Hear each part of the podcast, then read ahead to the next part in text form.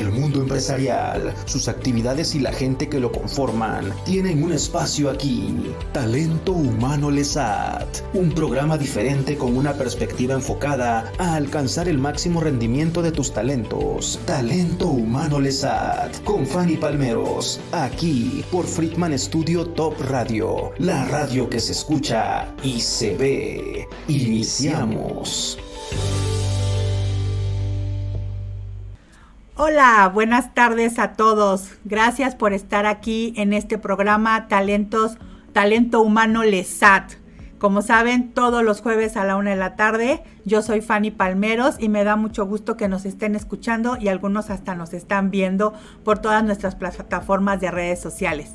Y pues bueno, hoy vamos a tener otro tema interesante como siempre. Este, ya saben, este programa va dirigido a todos los líderes de empresas, que ya sean directores, socios, gerentes, supervisores de recursos humanos o todo aquel que quiera aprender toda, este, toda esta información acerca de cómo atraer, retener y desarrollar personal en las empresas. El talento humano es importante, como sabemos, en las empresas. Y pues bueno, hoy tenemos un tema muy interesante con nuestro invitado especial, que es Javier Osorio. Javier, bienvenido. Hola Fanny, muy buenas tardes. Eh, gracias por la invitación y saludo a todo tu auditorio. Muchas gracias Javier. Pues bueno, antes de empezar, como saben, me, gusta dar un pequeño resumen de lo que la sobre la trayectoria más bien de nuestro invitado para tener un poco de información acerca de su expertise. Y vamos a comenzar con de Javier Osorio. Es licenciado en Desarrollo Humano, coach ejecutivo certificado. Tiene estudios especializados en desarrollo directivo, planeación, administración, evaluación y control de proyectos, desarrollo de liderazgo, desarrollo de recursos humanos, dirección de capital humano, habilidades digitales de facilitación. Cuenta con más de 30 años de experiencia profesional, ha ocupado diversas posiciones directivas vinculadas con el capital humano en empresas del sector financiero y de servicios. Como facilitador ha participado con diversas empresas de la iniciativa privada y universidades en temas vinculados a liderazgo, comunicación, integración de equipos, clima organizacional, tendencias del capital humano, gestión de talento humano, entre otros. Actualmente es facilitador y consultor independiente para diversas organizaciones. Y quiero decirles que vamos a, poner ahí en comentarios sus redes sociales para que puedan eh, contactarlo en caso de que así lo requieran o lo deseen, ¿vale? Pues Javier, me da mucho gusto tenerte el día de hoy por un tema tan interesante. Eres experto en este tema que es clima laboral y experiencia del empleado. ¿No? Es un tema interesante, pero antes de tomarlo, me gustaría que nos compartieras, Javier, ¿por qué consultor? ¿Por qué hoy eres consultor? Tengo entendido que estuviste trabajando en empresas, pero ¿Qué, decidiste para ser consultor? ¿Cómo llegaste a ser consultor y cuánto tiempo ya llevas como consultor? Muchas gracias, Fanny. Pues mira, la verdad es que ha sido una larga trayectoria y siempre tuve el deseo de poder dedicarnos de lleno a poder asesorar algunas organizaciones en los temas de recursos humanos. Por supuesto, para poderlo hacer, pues hay que acumular experiencia, hay que aprender de diferentes temas eh, y tuve la fortuna de estar en diferentes organizaciones muy importantes, a las cuales todavía aprecio mucho y, tengo muy buenos recuerdos de ellas. Eh, y todas, en, todo ese trayecto hubo muchas personas que, tuvieron la confianza de mi trabajo, que me han, eh, que me han arropado, digamos, en su liderazgo de las que pude aprender muchísimo y a partir de todo eso, esa acumulación de conocimientos, de experiencias, pues finalmente desde el año pasado decidí eh, ya dedicarme por completo a trabajar en los temas que me apasionan, que son justamente el desarrollo de las personas, eh, lo que sucede con los líderes eh, y cómo los líderes inciden en lo que es el, el, ambiente en las organizaciones y tratar de apoyar a todas las que, las que confíen, por supuesto, en nuestros servicios, pero primordialmente que tengan el interés de poder mejorar en todo eso. Entonces, completamente de lleno y encantados, apasionados de poder apoyar a las organizaciones en mejorar la relación con su persona. Excelente. Sí, Javier, tienes toda la razón. A veces cuando tiene, bueno, no a veces, lo que nos nos resulta importante nosotros como consultores es poder eh, trabajar con la experiencia que tenemos para poder ayudar a estas empresas. Y muchas veces, pues lo más importante es que, ¿por qué consultores? Y ya vamos a tomar en, vamos a tener un tema similar eh, próximamente. ¿Por qué? Pues porque realmente nosotros no tenemos lo, famo, lo que se dice ceguera de taller, ¿no? Llegamos a que nos platiquen, a observar las cosas y las vemos desde otro punto de vista y es por eso que podemos apoyarlos con la experiencia y, y conociendo realmente cuál es la situación, ¿no? Así es. ¿Qué es, antes de entrar un poquito al tema, me gustaría que nos dijeras qué es el clima laboral, qué es el clima organizacional? Perfecto, mira, eh, la, la definición típica podría ser que es la percepción que tienen los colaboradores del ambiente que viven en el que ellos desarrollan sus actividades día con día. Eh, la verdad es que a mí me gusta más enfocarlo a lo que nosotros construimos en nuestras relaciones diarias en el trabajo. Cuando hablamos de que es solamente una percepción, algo que existe, algo externo a mí, pues entonces eh, siempre estoy esperando que mejore, pero no soy parte de. Eh, yo prefiero cuando converso de esto con, grupos y con organizaciones, es eh, comentar que el clima laboral lo construimos todos. Es un poco como lo que sucede en la sociedad.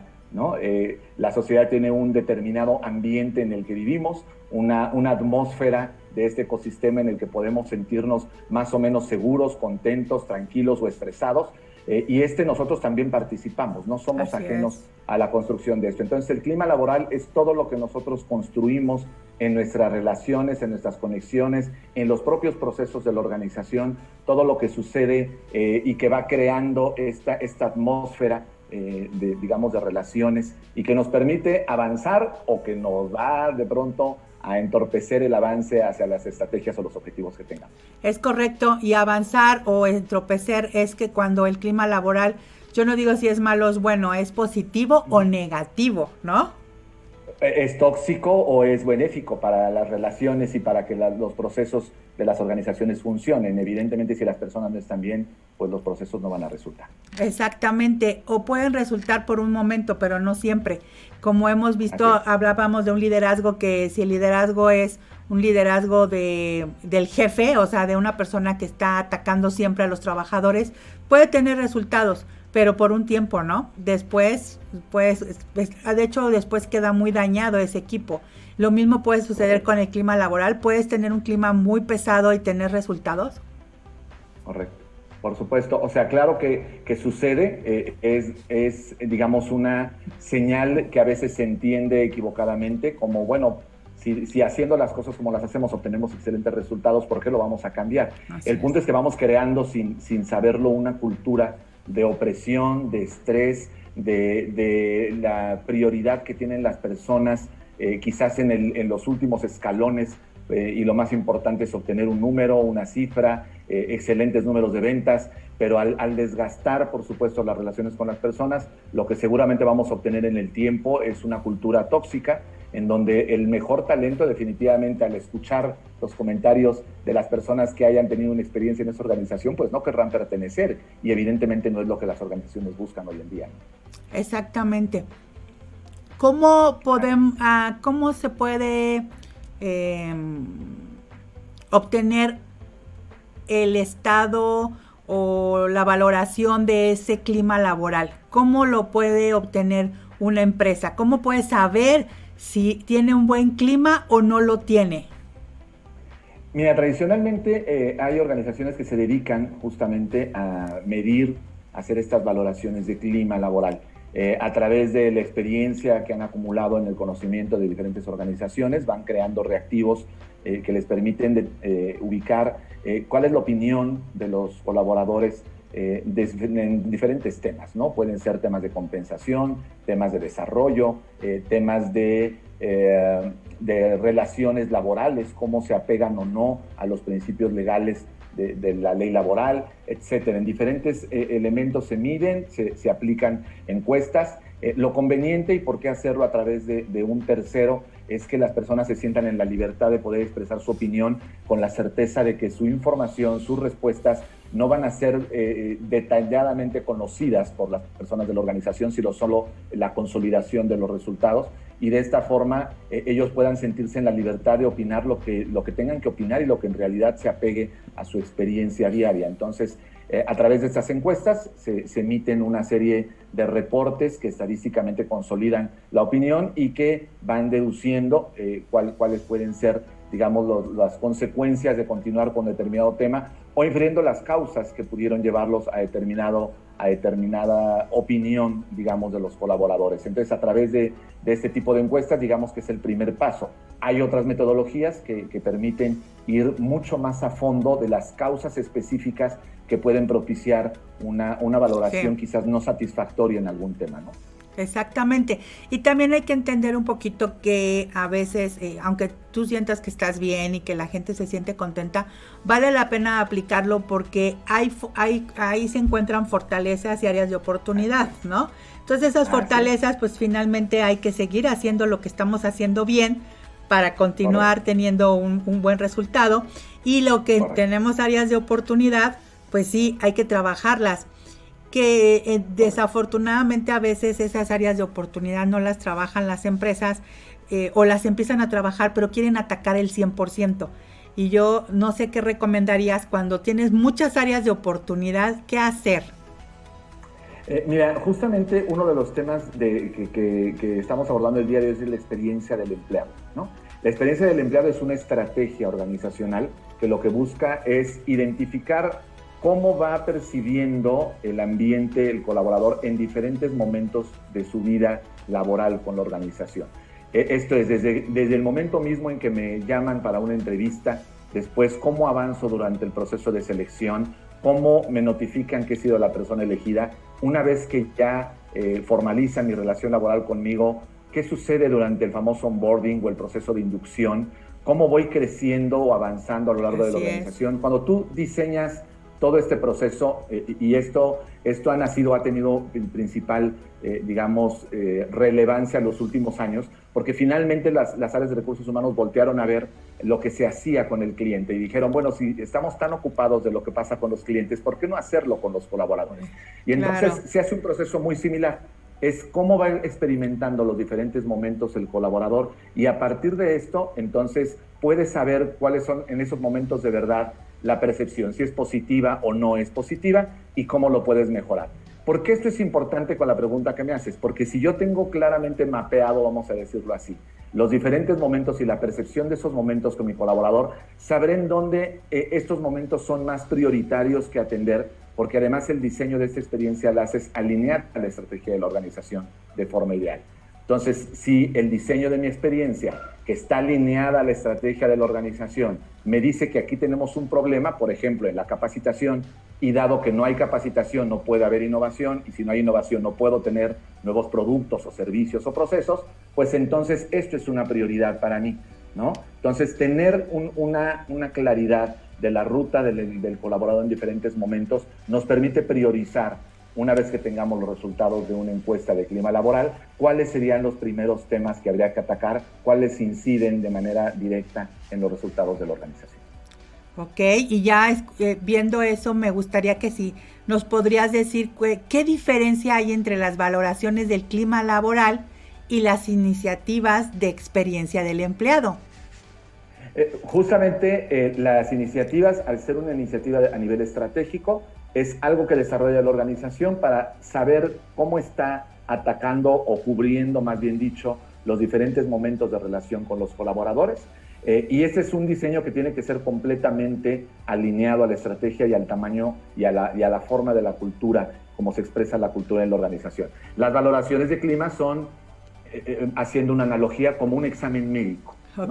Un examen que yo me voy a hacer a un laboratorio, o me voy a hacer un check-up, en donde lo que me van a decir es en dónde, de acuerdo al estado de ciertos aspectos de mi salud, puede existir un riesgo. No saben bien a bien cuál sería la, prescripción eh, para, digamos, sanar ese tema, sino que lo que me dicen en el laboratorio es, estas son las condiciones en las que te encuentras y en un rango normal no estás normal en estos aspectos, está fuera de lo esperado en determinados elementos. Eso es un poco lo que hacen las encuestas. Es una foto instantánea que te dice cómo está en ese instante y dónde están los problemas, si es que existen, y que tendrías que atacar. Es correcto, sí, sí es cierto. O sea, finalmente es un diagnóstico, ¿no? Es un, diagnóstico, en el cual, y hay que darle seguimiento, como cualquier tipo de diagnóstico de salud o en este caso que es el clima laboral. Si no le damos un seguimiento, eh, finalmente vamos a tener los mismos resultados o peor o, a lo mejor hasta mejoramos por alguna situación que hayamos hecho, no necesariamente por no haber aplicado algo, pero eso es más extraño, ¿no? No es tan fácil. Sí, por supuesto, porque es, es como te decía, manteniendo la analogía del examen médico. Si me voy a hacer un examen médico, pero no regreso con mi médico de cabecera para saber, de acuerdo a los resultados, qué tratamiento debería de seguir, pues entonces se ha quedado solamente en una información que no sirvió para nada y lo que es peor, eh, mandaría un mensaje muy, muy lamentable dentro de la organización de decir, eh, te lanzo el instrumento para escucharte, pero en realidad no te escucho porque no estoy tomando acciones a partir de lo que me dices, ¿no?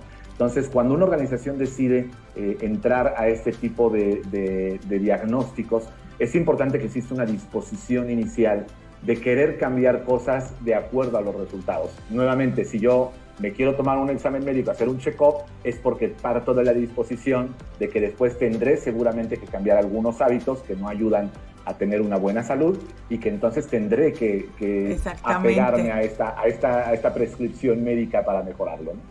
Exactamente. Y, ya que nos dices eso, enfocándonos primero en, en clima laboral, ¿qué elementos tienen mayor peso en la satisfacción del empleado? Bueno, eh, hay muchas de las encuestas que se realizan, se realizan eh, con base en la cultura. Idealmente tendrían que diseñarse desde los propios reactivos con base en la cultura para entender cuáles son las líneas estratégicas prioritarias y con base de esto preguntar eh, lo que realmente funciona para, para, tener un diagnóstico adecuado.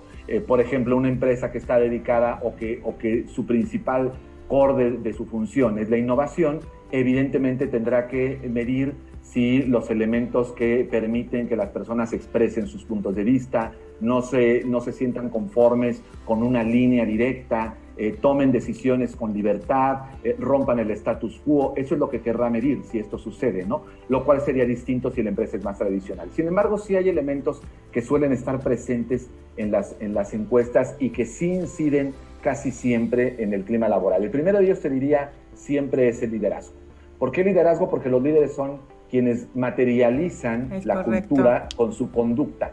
Eh, la, organización es más allá que los ladrillos, el edificio, el color de mi marca o el escritorio en el que trabajo. Es, eh, realmente la organización es eh, la voz, la conducta, las actividades que desempeñan los líderes. ¿no? Entonces, al no tener un buen desempeño un líder, pues lamentablemente las personas no se sienten cómodas con la organización misma. Entonces te diría que el primer elemento siempre que, que incide eh, para bien o para mal, es el estilo de liderazgo.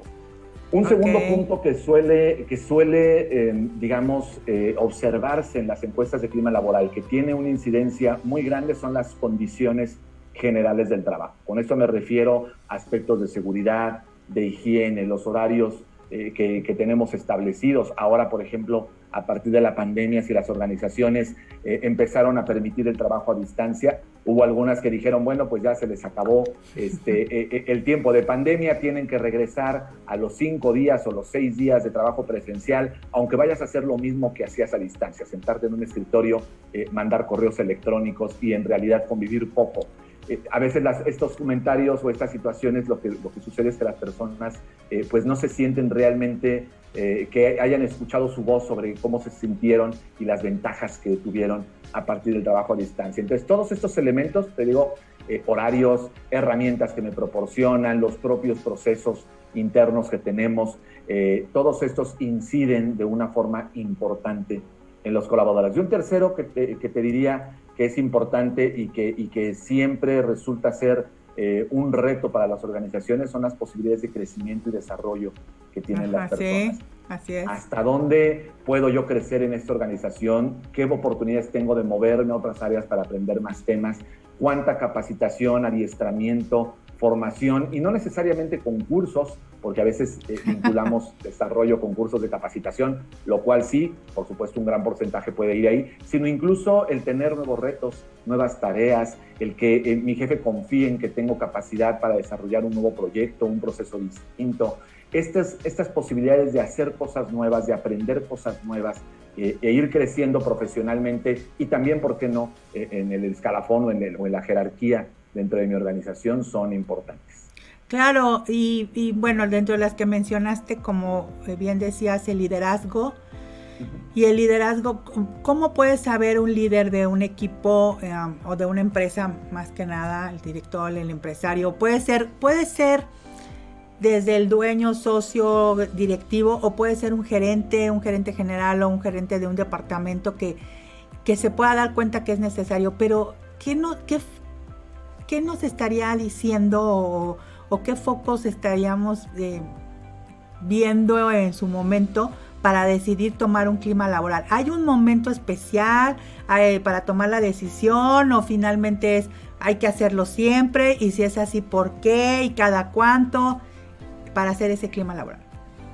Eh, las valoraciones de clima laboral idealmente tendrían que hacerse de forma recurrente, cada año, cada dos años, para ir viendo si realmente, sobre todo cuando han, brotado algunas áreas de mejora y se han implementado planes de acción para poderlas, eh, digamos, ir cubriendo, ir solventando, ir mejorando esas condiciones, eh, por supuesto, idealmente debo de sacar una segunda valoración para darme cuenta si efectivamente mejoré. Para Regreso resultados. a la analogía del estudio médico, ¿no? Me hice unos estudios, el médico de cabecera lo revisó, me mandó una dieta especial con la cual voy a reducir, no sé, los triglicéridos o alguna sustancia que esté elevada.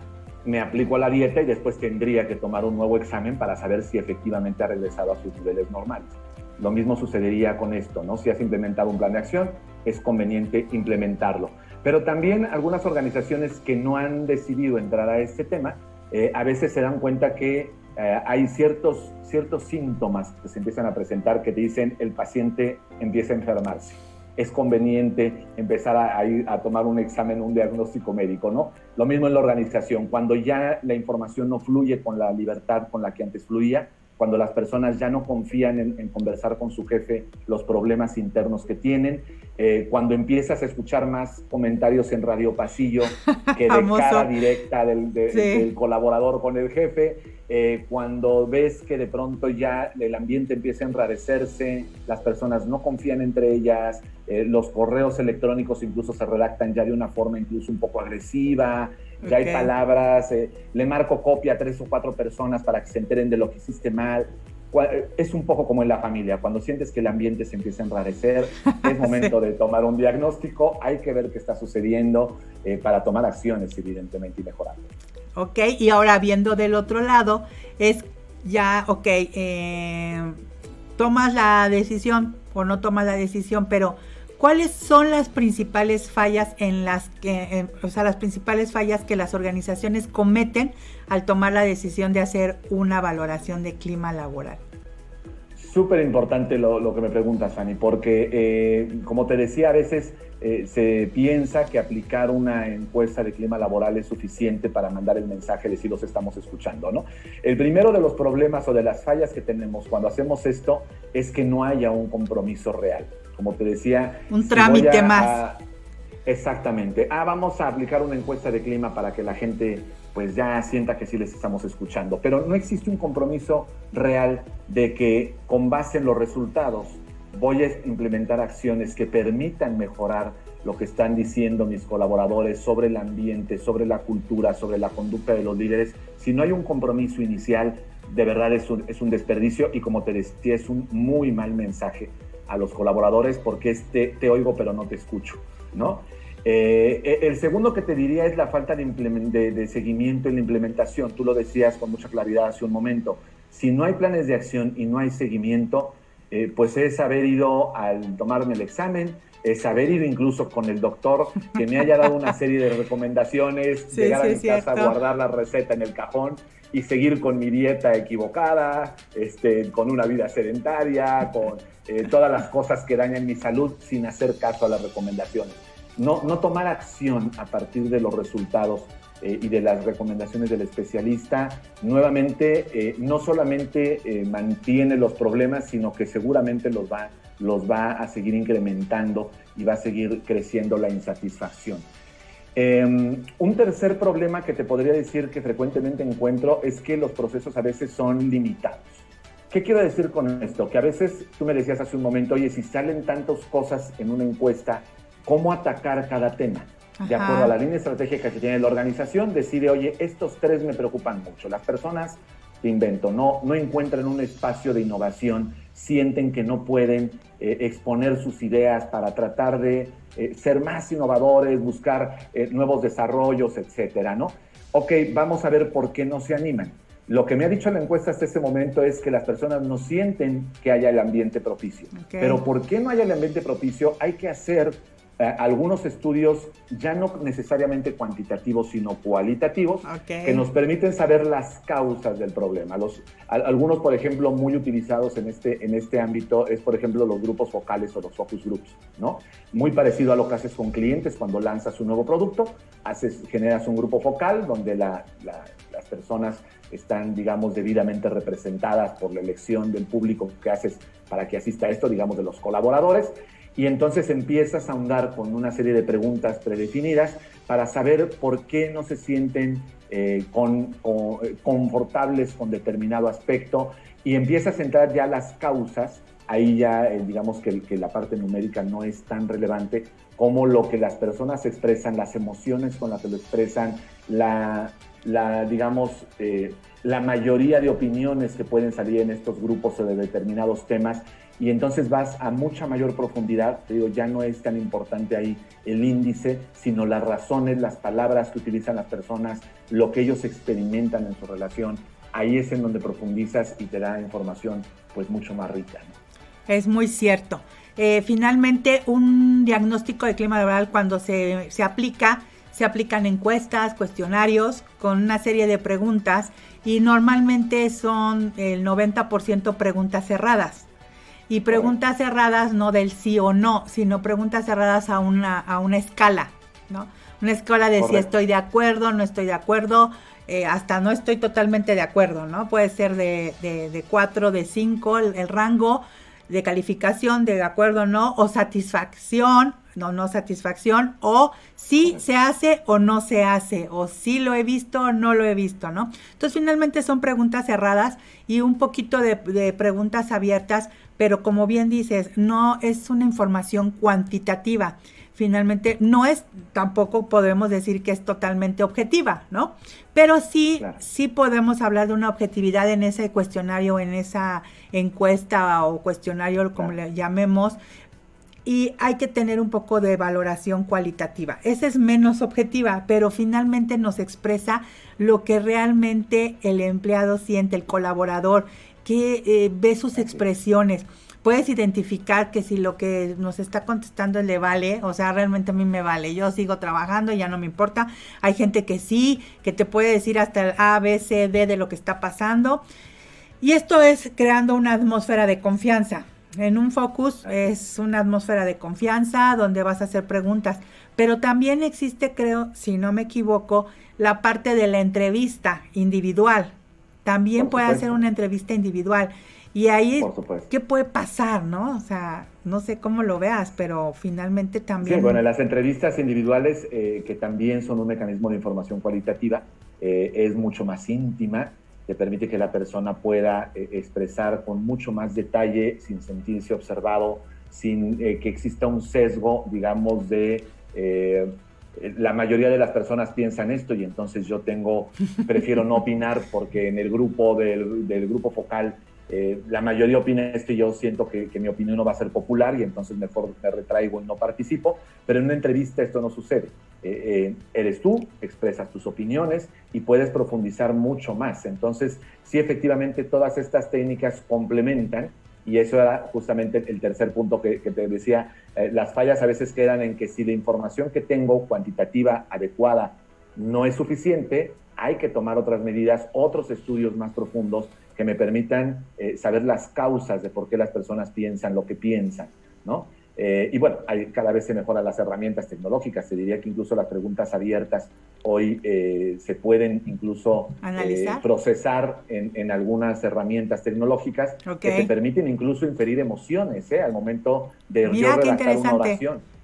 Entonces hay, hay ya nuevas herramientas y por supuesto personal especializado eh, con estudios muy profundos de estadística, de matemáticas, etcétera, que hacen este tipo de análisis. Sí, de hecho, comúnmente las los cuestionarios o las encuestas o lo que se hace como para, para obtener la información de los empleados se maneja de manera anónima. ¿no? De manera anónima, dando un, una oportunidad de poder expresar eh, de manera confiable que pues solo queremos saber qué está pasando sin tener que tomar ninguna, no se va a tomar ninguna represalia. La idea es que se obtenga la mayor información confiable. Y pero a veces los mismos eh, colaboradores desconfían, ¿no? Desconfían y, y, dicen, ay, este, sí, segura, yo me acuerdo cuando trabajaba en un banco, este, decían, no, no, no, nos hacía una empresa a nivel internacional que lo aplicaba a todas las a todas las eh, em, eh, departamentos a nivel internacional del mismo banco y decían, no, seguramente lo, nos identifican, ¿no? Y porque tenemos que entrar con nuestro ID, nuestra clave. Y, Mire, yo, yo estuve en recursos humanos, estuve en eso, estuve aplicando hasta evaluaciones en corto, aplicando, yo analizándolas, eh, y les puedo decir, no, no, no, no se toma, no se busca, no se busca quién dijo, quién habló, se busca qué se va a hacer, ¿no? Y bueno, Javier, este, vamos a una pausa, vamos a seguir con el tema, va súper interesante. Para seguir con esto, lo dejamos aquí y regresamos en un minuto contigo para seguir hablando del clima laboral y experiencia del empleado con Javier Osorio. Gracias, Javier. Gracias, Todavía tenemos más tips para aprovechar todo tu potencial. Talento Humano Lesat. En un momento regresamos.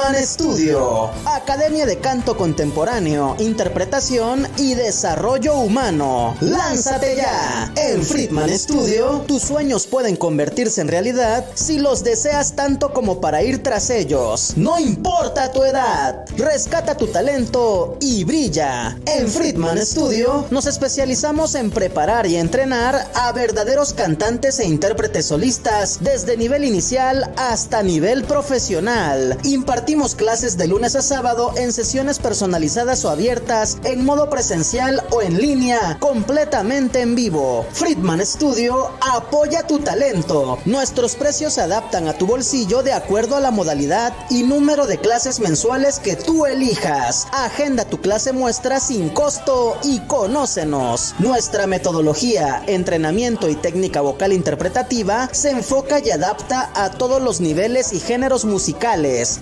Nuestras sesiones de clases son impartidas y supervisadas en atención personal por nuestro coach vocal interpretativo, entrenador transformacional y sensei David Friedman Giteras. Contáctanos al teléfono 777-310-2362 o al WhatsApp 777-142-8275. Búscanos en línea como Friedman Studio o visítanos en nuestras redes sociales. En Friedman Studio, prepárate y entrena como lo hacen las grandes estrellas. Vence tus miedos y fortalece tu seguridad. Tú, también, puedes brillar. Ven a Friedman Studio. Crea tu propia historia, rescata tus sueños y haz que tu talento brille hoy.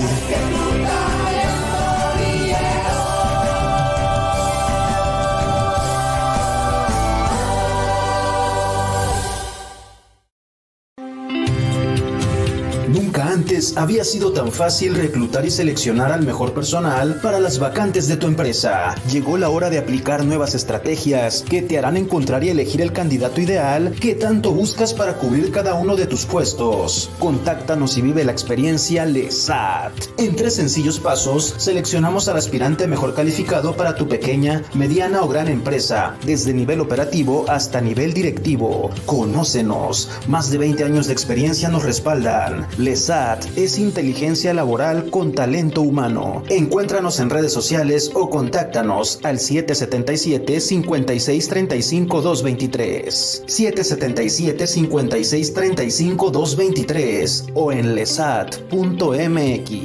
Lesat, inteligencia laboral con talento humano.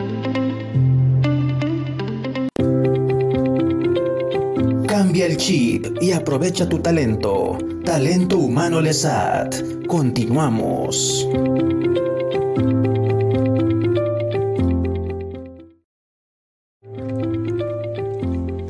Estamos de regreso aquí a Talento Humano Lesat con nuestro gran invitado Javier Osorio, quien nos está hablando sobre clima laboral y experiencia del empleado. Pero antes de continuar, quiero dar dos breves anuncios, ayuda a la comunidad, como bien decimos, sobre dos, cosas importantes. La primera, eh, urge que eh, donadores de plaquetas B positivo, comunicarse al teléfono 777-274-5159. Ya aparece en la pantalla la información y también lo vamos a tener en los comentarios. Eh, se, va, se da gratificación porque realmente lo necesitan y pues la, familia está apoyando con una gratificación para todos aquellos que puedan donar estas plaquetas de B positivo. Por otro lado, también quiero comentarles que eh, el Stop Studio está haciendo una campaña muy fuerte donde se llama Una guerrera llamada Bricia Nicole. Bricia Nicole es una nena de nueve años. Están haciendo todo una campaña para ayudarla en su proceso que está enfermita, entonces pues está pidiendo una campaña de donación y pues esta, esta estación de radio quiere apoyar con todo esto, haciendo fuerte esta campaña. Toda la información está apareciendo ahorita en pantalla, también está apareciendo en los comentarios. Todos los que quieran apoyar a esta nena de nueve años que está aquí en Morelos, realmente que requiere el apoyo para que salga adelante. Y le deseamos de corazón que así lo logre y le mandamos un fuerte abrazo para que pronto se cumpla con la meta que se está buscando. ¿Vale?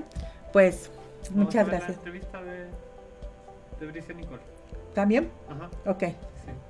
Eh, por otro lado, ¿de cerrarlo o qué? Ah, es que hay una entrevista grabada. Ah, tenemos una entrevista grabada, perdón. Sí hay una entrevista grabada, por si quieren verlo, aquí en Friedman Studio Top Radio. Está en Facebook, en YouTube, ¿no? Para que puedan verla y saber más acerca de ella. Sí, claro que sí. Gracias. Pues bueno, continuando aquí con nuestro invitado.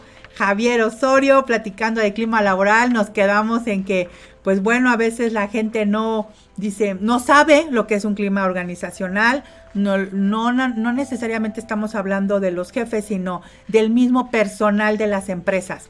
Nunca ha vivido esta experiencia, nunca la ha tenido, ya explicamos de qué se trata, pero los líderes son los que tienen que tener la iniciativa de poder llevar a, cabo un diagnóstico de clima laboral para saber cuáles son sus fortalezas, cuáles son sus debilidades para poder desarrollar eh, un clima organizacional sano, positivo, ¿no? Con respecto a esto. Y pues bueno, Javier, pasando al, tema que, que, bien estamos platicando sobre todo esto de las valoraciones, cómo están, cómo puedes fallar haciendo este clima organizacional, pues ahora la pregunta es, ¿cuáles serían las ventajas de llevar a cabo valoraciones del clima laboral? Sobre todo para, para aquellos que, que, este, que todavía no estén convencidos de sus ventajas, ¿no?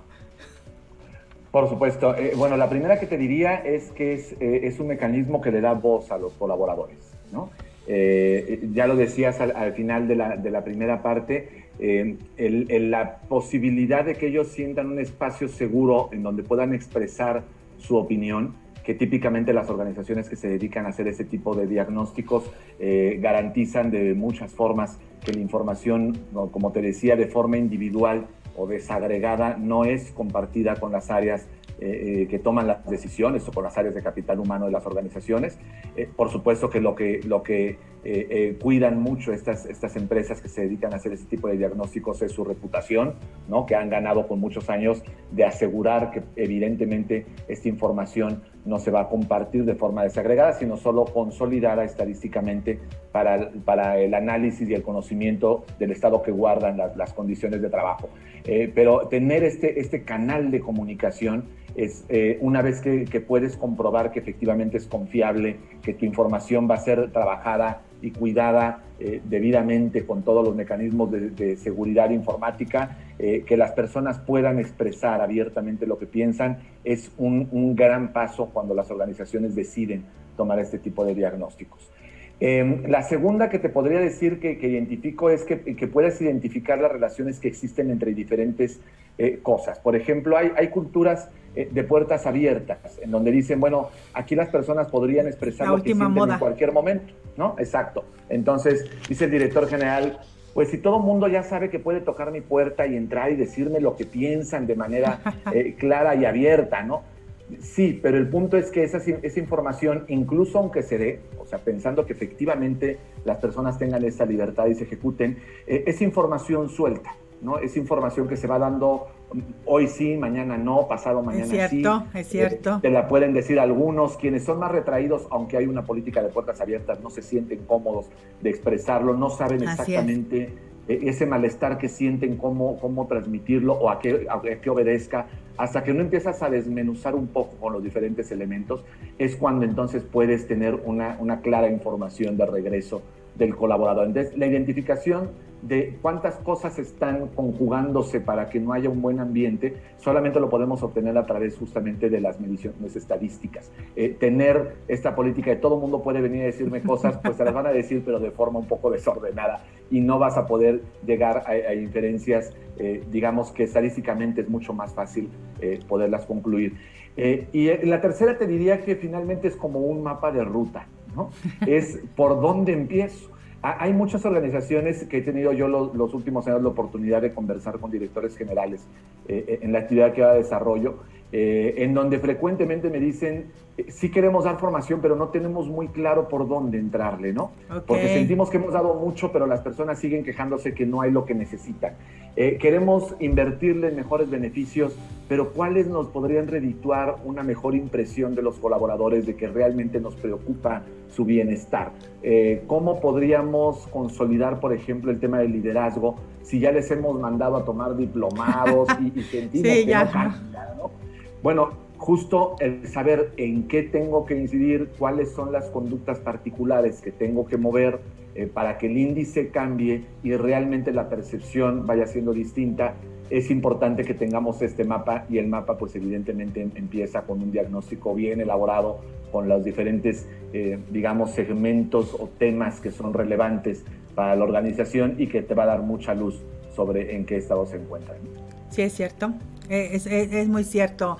A veces eh, tenemos la información dispersa y necesitamos encauzarla y determinar bien, aunque podemos decir que cuando aplican la primera evaluación, vale la pena que ese, esa, ese cuestionario y todo eso, pues primero esté bien analizado, bien realizado, para que nos dé la mejor información, la información más, mm, este, más, ¿cómo podríamos decir? Veraz, ¿no? Eh, tener la información más veraz y realmente analizarla y realmente tomar acciones. Porque si no, o sea, tal vez en el primer año te puedan dar toda la confianza y se suelte la gente. Puede ser que no toda la confianza, pero sí una gran parte. Y eso te va a ayudar para que realmente tú en la segunda evaluación puedas corroborar la información nuevamente y la gente vuelva a confiar en ti. Pero si nada más haces el diagnóstico y ya nadie supo qué pasó ni si lo analizaron o no, ahí hay dos, dos cosas. bueno, yo creo que son más cosas que se tienen que hacer. ¿Qué se tiene que hacer una vez que ya hiciste la evaluación, tienes el diagnóstico? ¿Qué pasa? Idealmente trabajar con los propios colaboradores justo para que incluso ellos mismos ayuden a priorizar las diferentes iniciativas que quieres impulsar. Eh, hoy en día ya hay eh, muchas metodologías que permiten eh, incluso el trabajo a distancia con colaboradores y hacer sesiones de co-creación en las cuales tú puedes ir determinando cuáles son los factores que más podrían incidir en una percepción de mejora del, clima, del ambiente de trabajo. Eh, ¿Por qué los colaboradores piensan esto? Eh, ¿Hacia dónde tendríamos que dirigir eh, si tenemos algún porcentaje de inversión que pudiéramos hacer en temas de capacitación, en temas de instalaciones, en temas de tecnología, en temas, digamos, de beneficios? Si tienes solo una pequeña proporción que quieres invertir en esto, ¿cuál de todas estas, que todas podrían parecer eh, en primera instancia prioritarias, cuáles podrían tener un mejor efecto? Hay un diseño de este tipo de sesiones que te permite ir acompañando justamente la opinión del colaborador y que ellos se sientan parte.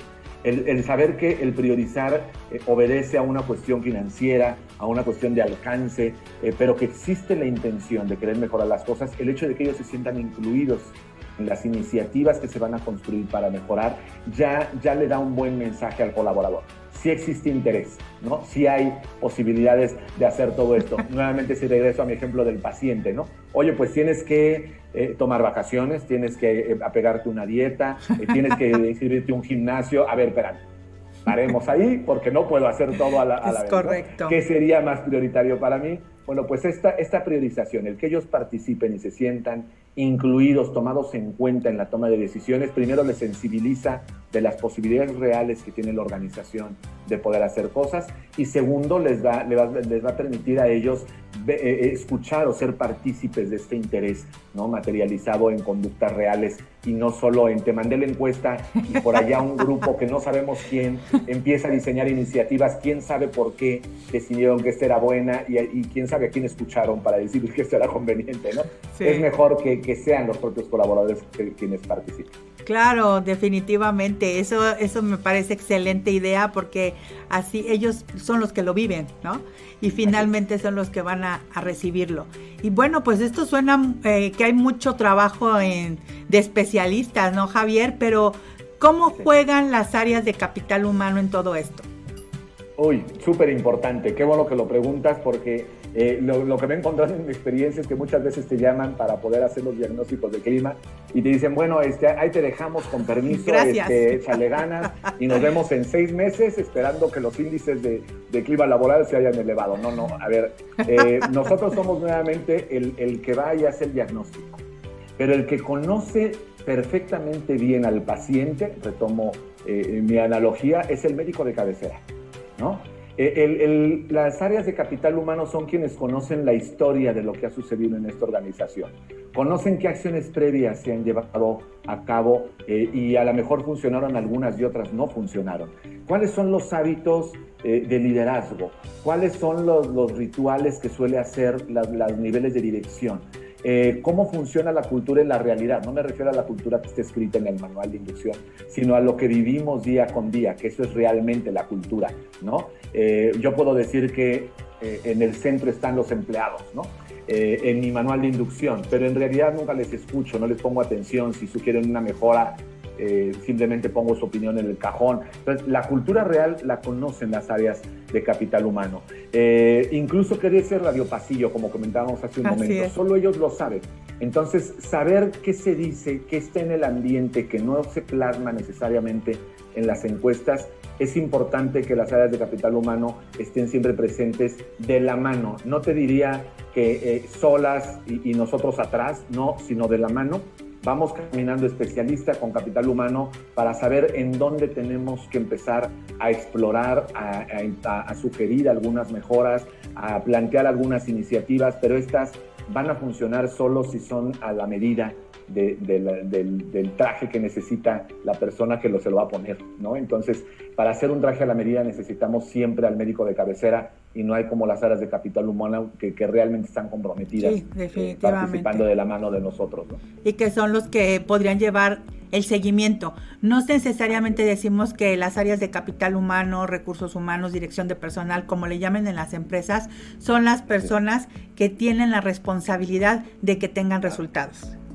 Así es, así es. Y, son además quienes, eh, eh, bueno, esperemos en teoría que la mayor veces de las veces se, se, se, aplique en la práctica, son las que están ocupadas, preocupadas por mejorar las relaciones del colaborador y que ellos verdaderamente se sientan plenos, satisfechos para poder explotar todo su potencial en bien de la organización. Las áreas de, capital humano son las que están eh, idealmente ocupadas porque las condiciones del colaborador mejoren y se sientan verdaderamente estimulados, motivados a, querer poner todo su, su, capacidad en el día a día y su compromiso, ¿no? Entonces, sabiendo esto, eh, trabajamos muy bien si lo hacemos de la mano de las áreas de capital humano. Así es, efectivamente. Y pues bueno, hablando de experiencia del empleado, ¿por qué una, una organización debería diseñar su ruta de experiencia del empleado? Mira, es muy importante porque la verdad es que me he encontrado que pocas eh, lo diseñan. Dicen, bueno, es que la, experiencia del empleado habla de los diferentes momentos Y yo, así como lo veo desde arriba, pues creo que sí lo hacemos. Pero este creo se queda en una, en una percepción que quizás eh, tenga un grado de subjetividad importante. ¿Por qué, por qué eh, diseñar eh, y asegurarte que en cada uno de los momentos de verdad, como le llamamos en la relación con clientes y también con colaboradores, estos momentos son satisfactorios y verdaderamente reflejan al colaborador que la organización se ocupa de su crecimiento, de su desarrollo y que lo valora como ser humano, es justamente porque es integral. El, diseñarla me permite asegurarme que incluso no solamente en la selección, no solo en la inducción, no solo en el desarrollo, sino incluso cuando voy a empezar a, cambiar de puesto, cuando voy a empezar a, a, formarme para una posición mayor, inclusive cuando me voy a retirar de la organización. O sea, si la, si la persona sale porque la organización tuvo un problema económico, porque ha decidido cerrar una ala de producción que ya no van a estar atendiendo y las personas pues ya no tienen la oportunidad de continuar en la organización, el que se ocupen que este momento de término de relación sea pues no tan traumático, sea relativamente satisfactorio, tanto como puede ser un momento tan, tan, tan duro como este, por lo menos que, le otorgue herramientas a la persona eh, para que pueda tener una pronta reinserción laboral, el ocuparte de que todos estos momentos sean positivos, eh, es absolutamente importante. Entonces te diría, la primera razón es porque es integral. La segunda, porque eh, eh, eh, te permite la alineación estratégica. mis elementos que voy colocando a lo largo de la experiencia del, colaborador tienen que hacer sentido con la estrategia de mi organización. Quiero innovación, tengo que provocar que ellos tengan espacios para innovar. Claro. Quiero apego normativo, tengo que darles la posibilidad de que conozcan las normas y accedan a ellas, Muy buen pero que punto. las normas no lo asfixien, ¿no? Sí. porque a veces decimos, no, me interesan mucho las normas y entonces pongo tantas normas que termina siendo imposible el trabajo porque eh, te, dedicas el 90%, bueno, te diría el 70% a cumplir con la norma, el 20% a ver cómo le das la vuelta y el 10% restante a trabajar en lo que es realmente importante, ¿no? Entonces, cuando tienes conocimiento de la estrategia de la organización, te aseguras que los momentos de verdad con el colaborador hagan sentido con esa estrategia. Em, ¿Cuál otra? Evidentemente, una, la, de las que más le importan a las organizaciones, porque implica además un costo y un desgaste muy grande, es eh, eh, la parte de la satisfacción y la retención de los colaboradores.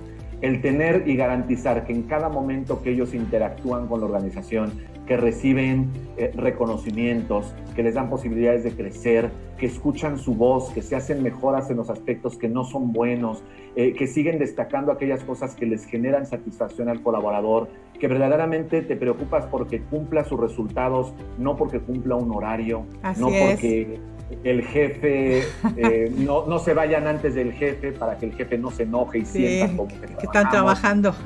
Ya sabes, todas estas cosas, eh, si los colaboradores se sienten satisfechos, sí o sí vas a tener muy poca rotación. Las personas no van a querer irse de tu organización. Y es más, te aseguro que vas a tener una fila de personas perfectamente preparadas y con gran experiencia queriendo entrar a tu organización para formar parte de ella. Se van a pelear los, los candidatos por ser parte de tu organización si saben por voz de los colaboradores que hoy existen afortunadamente desde mi punto de vista las redes sociales para que todos sepan qué es trabajar ahí. Puede una organización no querer decirlo, ¿no? Claro. Pero de alguna forma los que han trabajado ahí te dicen, oiga, por favor, si piensan en un trabajo, no piensen en Ajá, sí, es cierto, también son una tortura, ¿no? Claro, sí, sí, sí, pues son voceros, embajadores. Quiero que hablen bien mis colaboradores, pues trátalos bien, ¿no? Sí, y no se trata de que no los hagas enojar, tenlos bien, no, o sea, se trata es como un hijo, ¿no? Hay que darle disciplina, hay que pedir, darle, enseñarle a tener disciplina enseñarle las normas, las políticas, pero que siempre haya esa comunicación, ese ambiente, eh, que conozca bien lo que va a pasar, conozca sus expectativas, ellos conozcan qué expectativas tenemos de ellos. O sea, es toda, me encantó eso de experiencia del empleado. Ojalá en, en otra oportunidad que tengas de acompañarnos, Javier, nos podrías platicar y que sea el tema sobre cómo lograr una buena experiencia, que, que, que se tenga, más bien, que tenga experiencia el, el empleado una forma positiva, ¿no? ¿Cómo que, cómo hacerlo? Porque eso me encantó, me, este, de, de esta parte del clima laboral te tiene mucho que ver y tienes razón. No solamente cuando ingresa, muchas empresas no les dan inducción, por ejemplo. Luego durante, ya, ya entraste, ya ponte a trabajar. No, ¿qué está pasando? ¿Qué va a haber? Y podemos sacarlo con un clima laboral. Y al final eh, se va la, la persona. Bueno, ya sea que se vaya porque decidimos, porque no decidimos, o porque renunció, o por lo que sea, un, un cuestionario de salida ¿Qué está pasando? ¿Qué sucedió? ¿Qué, qué, nos puede decir que podemos mejorar? Hay mucho que, se puede obtener, ¿no? Absolutamente, Fanny, sí, y es, y es absolutamente relevante el, poder, eh, digamos, eh, entender cómo, cómo experimentan cada uno de esos elementos. Eh, tú decías hace un momento, bueno, pues ya los, los compartí y a veces no les doy inducción. incluso te podría decir que ni siquiera los dejo decidir.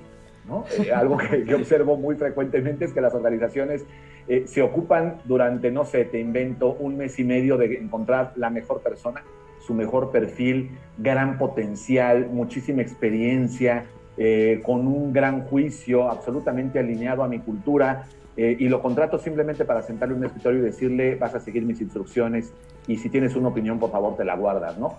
Bueno, pues este es el, absurdo más grande. ¿Para qué te has tomado tanto tiempo de elegir a una persona con tanto potencial si no le dejas tomar decisiones? Exactamente, sí, ¿cómo caemos en eso? Tengo, tengo preguntas, eh, ya tenemos que ir cerrando. Eh, la verdad se nos fue el tiempo rapidísimo. Eh, la verdad estoy muy contenta. El tema podemos ampliar más. Pero eh, antes de eso quiero darle las gracias. Está mandándonos saludos David Friedman, que es el director aquí. Dice saludos Fanny, fuerte abrazo. Bienvenido tu singular invitado Javier Osorio. Muchas gracias, por compartir. Bendiciones para ambos. También tenemos a, este, aquí tenemos a alguien más, a Ena María Literas. Qué buenos consejos nos están dando. Saludos afectuosos, Fanny. También a tu invitado Javier. ¿Sí? Este, también nos manda, siempre nos acompaña, ya tenemos aquí una fan que es Lisette Rodríguez, gracias por estar aquí con nosotros también, siempre acompañándonos. Y me voy a las preguntas, son dos. Una dice, trabajo en una empresa en donde somos 50 personas, ¿vale la pena hacer ese diagnóstico del clima? Absolutamente.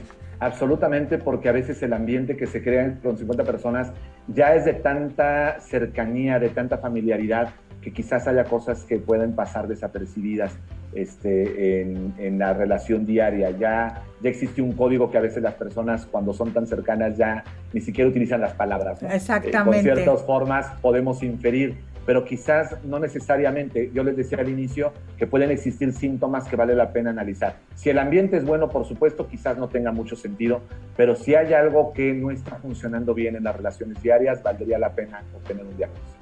Totalmente, sí, estoy, estoy, estoy este, de acuerdo contigo. Eh, y la otra es, ¿cuesta muy caro hacer un diagnóstico? Eh, puede ser tan, tan caro o tan económico como podamos eh, encontrar. Siempre habrá opciones de todo tipo.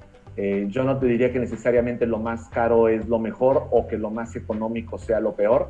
Simplemente eh, valdría la pena pedir diferentes alternativas. Hay algunas que pueden ser mucho más accesibles, por ejemplo, para organizaciones que tienen muy poco personal y no, y no, no pueden invertir tanto en ese tipo de cosas. Hay alternativas muy accesibles. Lo más importante es que se aseguren que son especialistas, que conocen del tema, que realmente los entregables que les van a mostrar aportan valor a la toma de decisiones y que los van a acompañar un poco en, cómo interpretar los resultados, porque a veces ah, podemos encontrarnos con empresas que te entregan la estadística, te dicen, ojalá la puedas entender, que te vaya bien. Y pues no, nos quedamos con, un, con una, una frustración enorme a no poder sacar provecho a los resultados.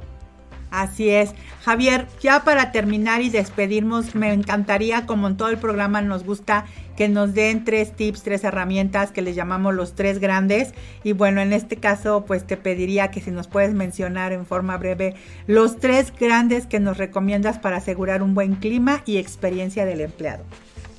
Eh, eh, por supuesto, la primera de ellas lidera con ejemplo y con congruencia.